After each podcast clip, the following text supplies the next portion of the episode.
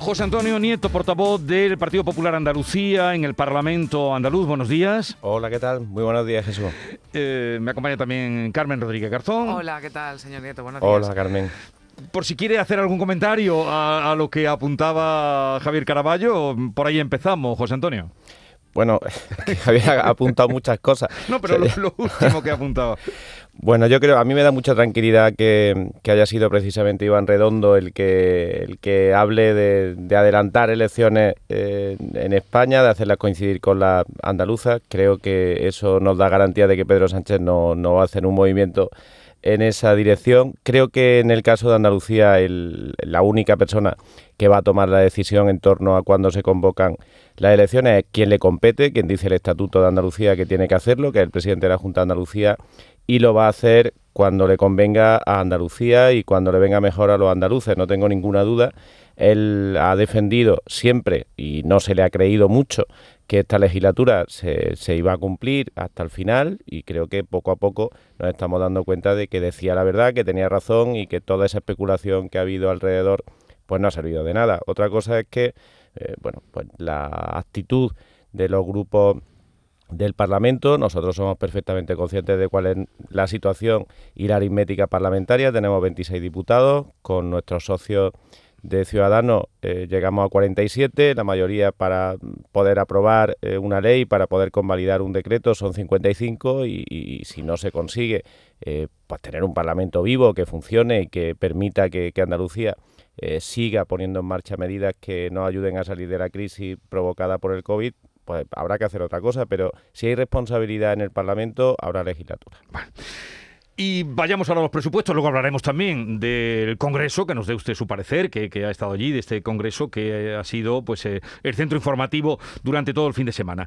Eh, el día 24, faltan ya horas para ese debate, quizá mmm, yo creo que pocas veces ha estado eh, tan candente pues un debate presupuestario como este. ¿Qué cree usted que va a pasar el día 24? ¿Recibirán los apoyos de Vox, la abstención, que sería también una manera de apoyar los presupuestos del PSOE, eh, podrían salir adelante. Eh, ¿Aguanta usted hasta última hora como el propio presidente que hizo una llamada eh, en, el, en, el, discurso final y, Juan Bravo que sigue predicando la buena nueva de los presupuestos?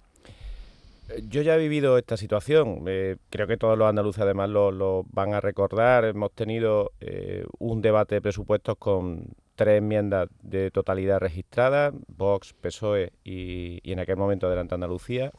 En el último momento conseguimos que llegara a un acuerdo con Vox y que hubiera presupuestos para el año 2020. Yo espero que, que pueda pasar. Eh, el consejero de, de, Hacienda, con el que he estado también en este Congreso, eh, no está dejando ni un minuto de, buscar el acuerdo. Se ha vuelto a citar al Partido Socialista, se ha vuelto a citar a Vox. No sabemos si responderán afirmativamente o no. Eh, le hemos pedido que nos digan en en el ámbito estrictamente presupuestario, que es de lo que menos se ha hablado en esta negociación. A nosotros nos han hecho eh, propuestas, iniciativas de, muchas cosas, pero prácticamente no han entrado en las partidas que recoge el presupuesto y, que, es lo que de verdad sería importante que se abordara ahora. ¿no? Con lo que me da la sensación de que en los partidos de la oposición se está en otra cosa y no se está dando el valor que tiene contar con una herramienta tan potente en un año tan difícil como son los presupuestos de la Junta para el año 2022. Ojalá haya esa posibilidad, lo vamos a intentar y si no se produce, pues yo creo que todos los andaluces van a tener claro quién lo ha intentado y quién lo ha evitado. Hace un momento le preguntaba a Teresa Pardo, que quizá parte más eh, dañada en todo esto con el audio que se filtró de Juan Marín, si temía que pudieran aparecer de aquí al día 24 nuevos audios, porque si había una grabación puede haber otras. ¿Qué le parece a usted? ¿Pueden aparecer nuevos audios y si aparecen, eh, podría complicar más la situación? Bueno, yo creo que el tema de los audios que tiene bueno, mención aparte, ¿no? Y que se ha querido relacionar con, con, toda la negociación de presupuestos de una forma bastante absurda, ¿no? Porque creo que una conversación interna de un grupo político celebrada en el mes de julio poco tiene que ver con, con la realidad de hoy y con la negociación que se estaba siguiendo entre el gobierno y, y los partidos de la oposición para alcanzar un acuerdo. Creo que ha sido más una excusa que un hecho realmente importante. Yo no sé, no, no formo parte de ese grupo político, no sé eh, qué se ha hablado en él ni, ni qué se ha podido grabar. Eh, lo que espero es que eh, nos dediquemos a lo importante y que los partidos políticos nos dejemos de, ese tipo de, de cuestiones menores que, que, pueden ser importantes y que tienen que serlo en el ámbito periodístico, en el ámbito mediático, pero que deberían eh, tener mucho menos impacto en el día a día del Parlamento y sobre todo en algo tan trascendente como es insisto, una ley de presupuestos siempre lo es, siempre es importante. Esta particularmente es vital para que Andalucía alcance la velocidad de crucero que queremos y, salga definitivamente de la crisis de una forma potente. Eso es lo que pretenden los presupuestos y eso es lo que creo que pueden evitar quienes lo bloqueen desde la oposición. Carmen. Sí, señor Nieto. Em, yo le iba a preguntar algo más sobre este audio, ¿no? Porque le preguntaba también a la señora Pardo. Usted lo calificó a título personal porque dijo que no era la opinión de su grupo, sino que era su opinión, que había sido un error, ¿no? Un error esa declaración, esas palabras de, de Marín. A mí me gustaría preguntarle a usted también si esto de alguna forma ha afectado a la relación de ambos partidos, de ambos grupos. No, no, no ha afectado a la, relación de ambos grupos. Yo dije, esto lo que pasa es que es muy complicado de, explicar en una entrevista que por, por obviamente es corta. Eh, yo creo que es un error no eh, bueno pues que se haya filtrado la información, que por supuesto eso me parece una traición, no, no que, alguien grabe una conversación privada y la saque, creo que es un error de apreciación. O sea, yo creo que lo que pensaba en aquel momento, en el mes de julio, el, vicepresidente de la Junta, señor Marín, pues no era acertado. Yo creo que, eh, y él lo piensa ahora también, y también estoy seguro. Yo creo que en aquel momento con la información de aquel momento podía creer que, no era oportuno tener un presupuesto para el año 2022. Hoy, y lo he hablado con él, él es perfectamente consciente de que es necesario tener un presupuesto para el año 2022. Él en aquel momento podía tener dudas sobre cuándo podía ser eh, cuándo se podían celebrar las elecciones y hablaba de, retrasar la aprobación de algunas leyes. Hoy sabe que, no hay ninguna relación entre cuándo se aprueben las leyes y cuándo se convoquen las elecciones, porque el presidente, insisto, ha decidido y lo tiene claro que a Andalucía le conviene agotar la legislatura y lo va a hacer. Y lo va a hacer ¿no? Entonces, creo que, que el error fue pues lo que él creía en aquel momento no era lo correcto. Hoy, unos meses después, lo tiene claro y, lo que tenemos que mm. trabajar sobre la realidad de hoy. Usted dijo que habían trabajado por unos presupuestos sin carga ideológica pero Vox eh, los ha tachado de socialistas. Le preguntaba yo el otro día al portavoz de Vox, que pasaba también por aquí por Canal Sur Radio el viernes, que hacía estos presupuestos distintos a los anteriores, a los tres que sí recibieron finalmente su visto bueno, pero bueno, pues decía señor Gavira que no recogen sus reclamaciones, lo que han pactado con PP y Ciudadanos. ¿Qué tiene que decirles? La, la, diferencia entre la política de la moderación y la política de la radicalidad es que en la moderación se tiene en cuenta la opinión del otro, en la, en la radicalidad se busca precisamente la diferencia con el otro. Cuando nosotros hemos dicho que estos presupuestos, por, por el momento histórico que estamos viviendo y por la importancia que tienen, eh, había que quitarle carga ideológica, es porque el presidente de la Junta, en primer lugar, el consejero de Hacienda, el gobierno y, los grupos que, sostenemos al gobierno, estamos convencidos de que en este momento cuanto más andaluces se sientan reflejados en ese presupuesto, cuanto más andaluces tengan soluciones a sus problemas en ese presupuesto, mejor. Cuanto menos excluya el presupuesto, cuanto menos medidas que se recojan en el presupuesto generen división, mejor. Por eso es por lo que decimos que se ha eliminado la carga ideológica, que no hemos querido en este presupuesto eh, incorporar medidas que diferencian al PP de, nuestro propio socio, de Ciudadanos, o de mm, quien nos ha apoyado en, en otros presupuestos que ha sido Vox, incluso de quien está en la oposición, el Partido Socialista, que actúa con mucha eh, contundencia y con poca generosidad con, con el gobierno hasta ahora, porque creíamos que era el momento de hacer una propuesta integradora en el que todo el mundo tuviese algo reflejado y que viese que lo que se buscaban eran eh, soluciones de gestión en lugar de, bueno, pues de medidas en el que se viera un ideario. Mm. Vox no entiende, porque su posición no es la de la moderación, no entiende eh, ese tipo de gestos, ¿no? Y eso nos está costando eh, mucho trabajo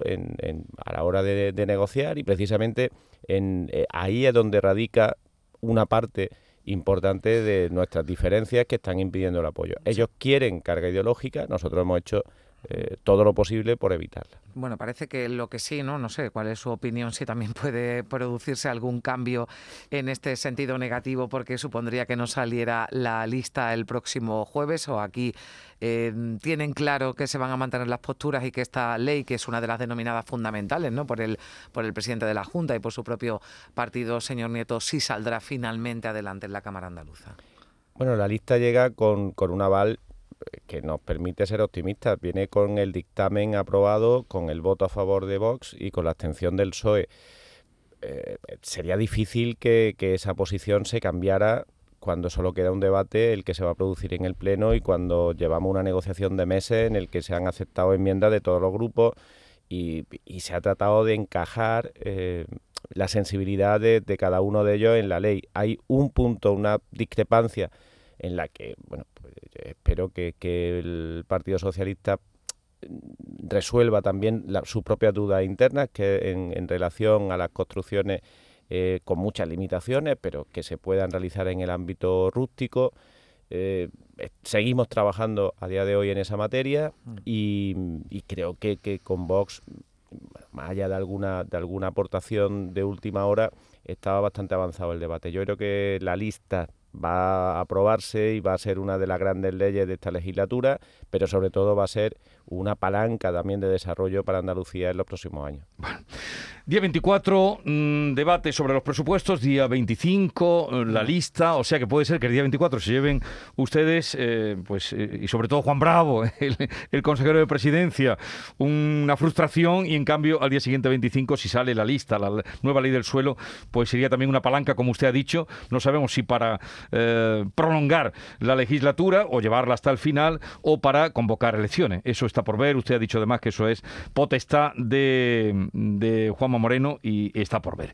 En cuanto al Congreso, mm, toda la prensa hoy, todos los medios, los compañeros que han estado allí, que han sido muchos de este programa, eh, nos hablan del reforzamiento con el que sale eh, Juanma Moreno, pero en cambio mm, el quebranto eh, o desencuentros en la política del PP a nivel nacional. ¿Tiene usted también esa percepción? Bueno, yo tengo la percepción de que Juanma Moreno sale muy, muy reforzado de este Congreso ha tenido un apoyo casi unánime de quienes hemos participado en él. Creo que hay una sintonía absoluta entre el, pues el, discurso y los hechos de, la acción política de, Juanma con, lo que sienten los afiliados del Partido Popular en, en, Andalucía. He visto a un Juanma Moreno que dentro de Andalucía pues, tiene ese liderazgo evidente, que fuera de Andalucía es un referente también del Partido Popular y una de las personas que está precisamente en la dirección de, esa unidad y de ese trabajo conjunto que en el día de ayer Pablo Casado pues, trasladaba como, como un eje fundamental de, lo que busca que sea el Partido Popular. Mira, yo creo que hay momentos en los que hay ruido evidente y hay diferencias de, posición, los partidos no son monolíticos y las personas tampoco, ni mucho menos, en donde hay aspiraciones que son diferentes, pero que hay temas que, a nivel mediático eh, ocupan muchos minutos en las tertulias y muchas páginas en los periódicos, pero que en la realidad del Congreso regional o en la realidad del día a día de los afiliados, pues nos preocupa bastante poco. Yo estoy convencido que esas discrepancias o que esos puntos de vista diferentes van a quedar resueltos de manera inmediata, que hay un objetivo común de todos, que es conseguir que Juanma Moreno siga siendo presidente de la Junta de Andalucía, que Pablo Casado sea presidente del Gobierno de España, que Andalucía tenga un mejor futuro, que España sobre todo tenga un mejor futuro y a eso se va a dedicar Juanma, se va a dedicar Pablo y nos vamos a dedicar todos. Pero señor Neto, esto lo entiende todo el mundo. El primer día se le dice eh, tú eres libre y no tiene que venir nadie a decírtelo y que fue lo que le dijo Díaz Ayuso a Juanma Moreno y, al día siguiente pues le dicen no tiene que venir nadie de fuera a decirte lo que tienes que hacer. Eh, esto lo entiende todo el mundo, que ahí hay un, una diferente manera, vamos a dejarlo en eso, de ver la realidad del Partido Popular en Andalucía. Mira, esta es la parte en la que discrepaba antes de Javier Caraballo y ahora también. A ver. no, yo le em, pregunto, ¿eh? sí, sí, no, y yo, y yo lo respondo. El, Juanma Moreno ha actuado permanentemente y he sido testigo en muchas ocasiones con absoluta libertad en, las decisiones que ha tenido que tomar en Andalucía. Juanma Moreno ha sido libre a la hora de, hacer su gobierno. Ha sido leal y ha sido eh, una persona, como siempre lo hace, lo, hizo eh, en las últimas listas, por ejemplo, en el que él es consciente del papel que tiene la dirección nacional del partido, lo hizo en las anteriores con otra dirección nacional diferente y lo hará en las próximas, porque, porque Juanma Moreno, por encima de todo, es un hombre de partido y es un hombre honesto que, que, sabe cómo tiene que actuar. En sus funciones como presidente de la Junta de Andalucía, Juanma Moreno no se ha dejado limitar por nadie, no lo va a hacer por nadie del partido, ni en Andalucía, ni fuera de Andalucía y tampoco lo va a hacer por los partidos de la oposición. Hay quienes están eh, pidiendo permanentemente que se convoquen elecciones y vuelvo a decir lo mismo. El Estatuto de Autonomía deja claro a quién le corresponde esa función. Es al presidente de la Junta de Andalucía y Juanma Moreno ejercerá esa función en exclusiva con la responsabilidad que requiere y que supone, pero en exclusiva cuando considere que es el mejor momento para Andalucía. Luego también, y esa es la parte que a mí me da más pena, es que se puede aprovechar pues, el papel de Juanma Moreno para, para historias que son diferentes y que son eh, que, ocurren en otros territorios y que afectan a otras personas. Pero que, nadie tenga duda de que lo que se dijo eh, y que quedó claro en este Congreso es que Juanma Moreno siempre ha tenido plena libertad en sus funciones como presidente de la Junta de Andalucía, las ejerce y las sabe ejercer y las va a seguir ejerciendo en el futuro. Bueno, José Antonio Nieto, portavoz a partir de ahora del PP Andalucía, ¿no? Que esto es otro cambio que han hecho. Sí, había... Pero mm, que no le han dado eh, una presentación, digamos, oficial, sino que lo hemos descubierto en este Congreso. Sí, eh, bueno, eh, hay un, una decisión que se adoptó en su momento de que apareciera PP Andaluz.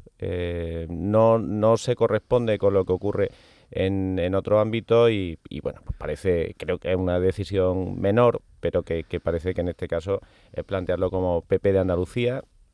Nosotros nos sentimos muy cómodos con las dos formas de, llamarnos, nos sentimos plenamente andaluces y de Andalucía y, esa denominación encaja plenamente en, en, lo que somos. ¿Son ustedes un poquito más andalucistas?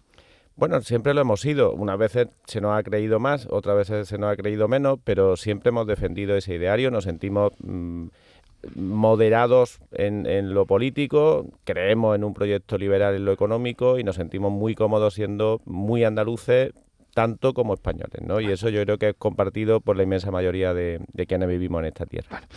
José Antonio Nieto, cordobés, portavoz del PP Andalucía en el Parlamento Andaluz. Eh, semana decisiva, como venimos contando. Gracias por estar con nosotros. Un saludo y buenos días. Gracias, señor Nieto. Muchísimas gracias a vosotros. Adiós.